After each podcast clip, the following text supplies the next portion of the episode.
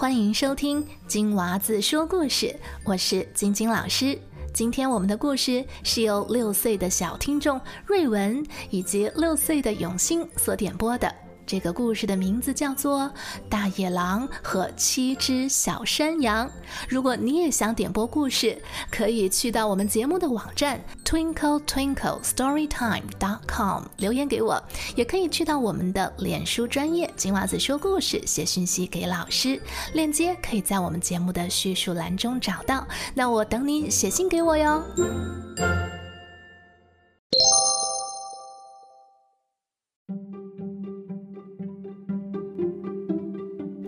前有只山羊妈妈，她生了七只小山羊，并且像所有母亲爱孩子一样爱护着它们。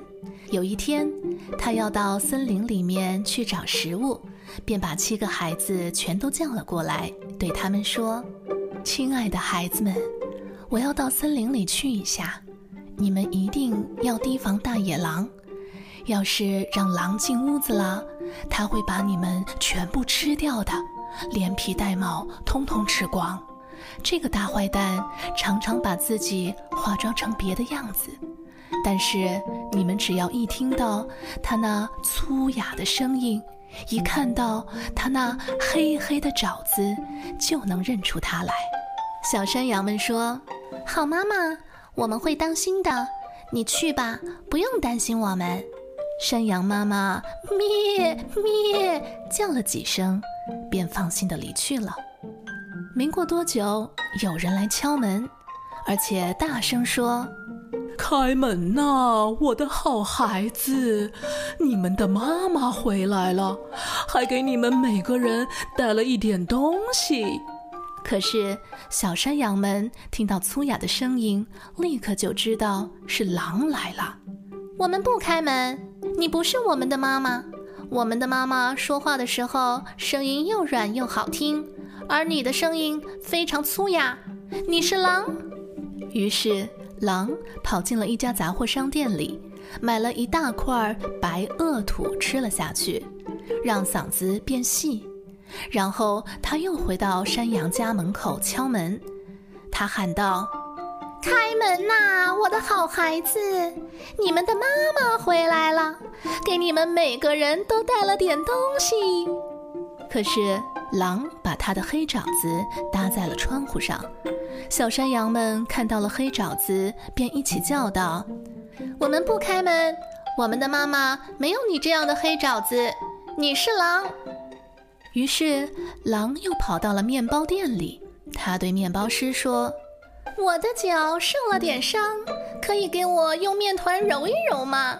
等面包师傅用面团给他揉过之后，狼又跑到了磨坊主那边，对他说：“在我的脚上撒点白面粉吧。”磨坊主想到狼肯定是想去骗什么人，便拒绝了他的要求。可是狼却对他说：“要是你不给我撒面粉，我就把你吃掉。”磨坊主听了，非常的害怕。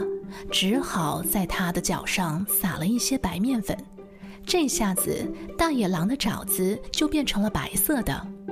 这只大野狼越来越狡猾，第三次跑到山羊家的门口，一面敲门，便一面模仿着妈妈说话的口吻，对山羊们说：“开门呐，孩子们，你们的好妈妈回来啦！”还从森林里给你们每个人带回来一些东西。小山羊回答道：“你先把脚给我们看看，好让我们知道你是不是我们的妈妈。”狼把爪子伸进窗户，小山羊们看到爪子是白的，便相信他说的是真话，打开了屋门。然而进来的是大野狼，小山羊们吓坏了，一个个都想躲起来。第一只小山羊跳到了桌子底下，第二只钻进了被子里，第三只躲到了炉子里，第四只小山羊跑进了厨房，第五只藏在了柜子里，第六只挤在了脸盆下，而第七只爬进了一个钟盒子里。大野狼把它们一个个都找了出来，毫不客气地把它们全都吞进了肚子。只有躲在中河里的那只最小的山羊没有被狼发现。狼吃饱了之后，心满意足地离开了山羊家，来到绿草地上的一棵大树下，躺下身子，开始呼呼大睡了起来。没过多久，山羊妈妈从森林里回来了。天哪，这都是些什么呀？屋子敞开着，桌子、椅子和凳子倒在地上。洗脸盆摔成了碎片，被子和枕头掉到了地上。他找他的孩子，可是哪里也找不到。他一个个的叫他们的名字，可是没有一个出来答应他。最后，当他叫到最小的山羊的名字时，一个细细的声音喊叫道：“好妈妈，我在中河里。”山羊妈妈把它抱了出来。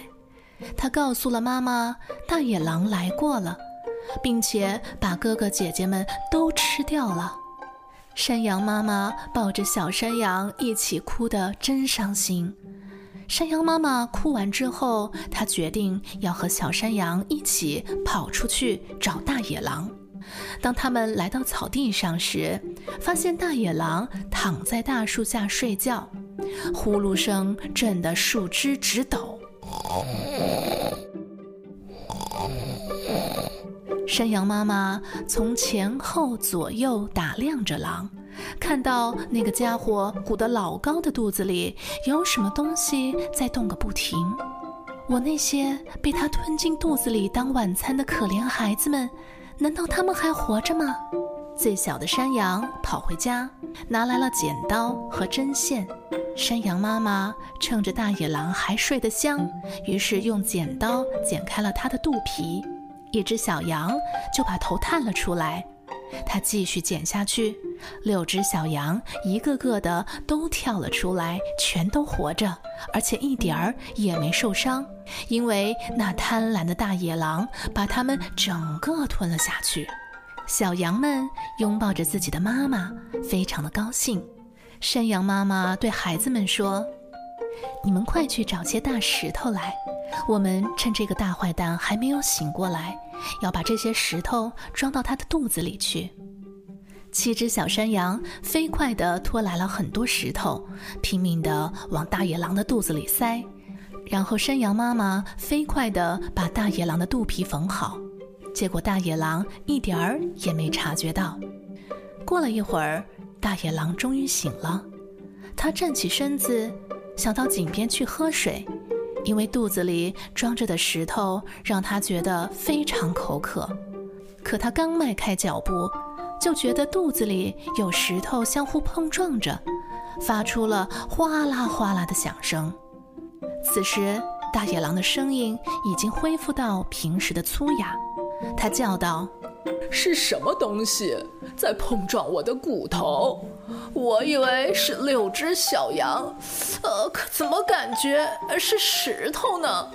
他到了井边，弯腰去喝水，可是石头实在是太沉重了，压得大野狼直接掉进了井里，淹死了。